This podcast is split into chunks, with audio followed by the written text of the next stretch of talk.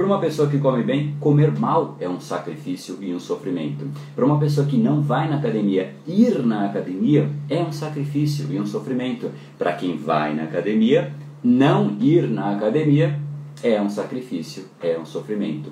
Tudo depende dos seus padrões, inclusive o resultado final que você vai ter. Então, preste atenção, porque não é pequeno isso. Isso é quem é você.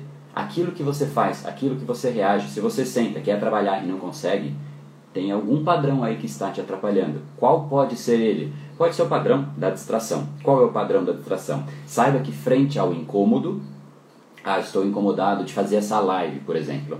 Ah, o que, que acontece? No exato instante que eu me incomodo, o cérebro começa a buscar distrações. Então, diante do desconforto, o cérebro busca uma distração, ele busca uma válvula de escape.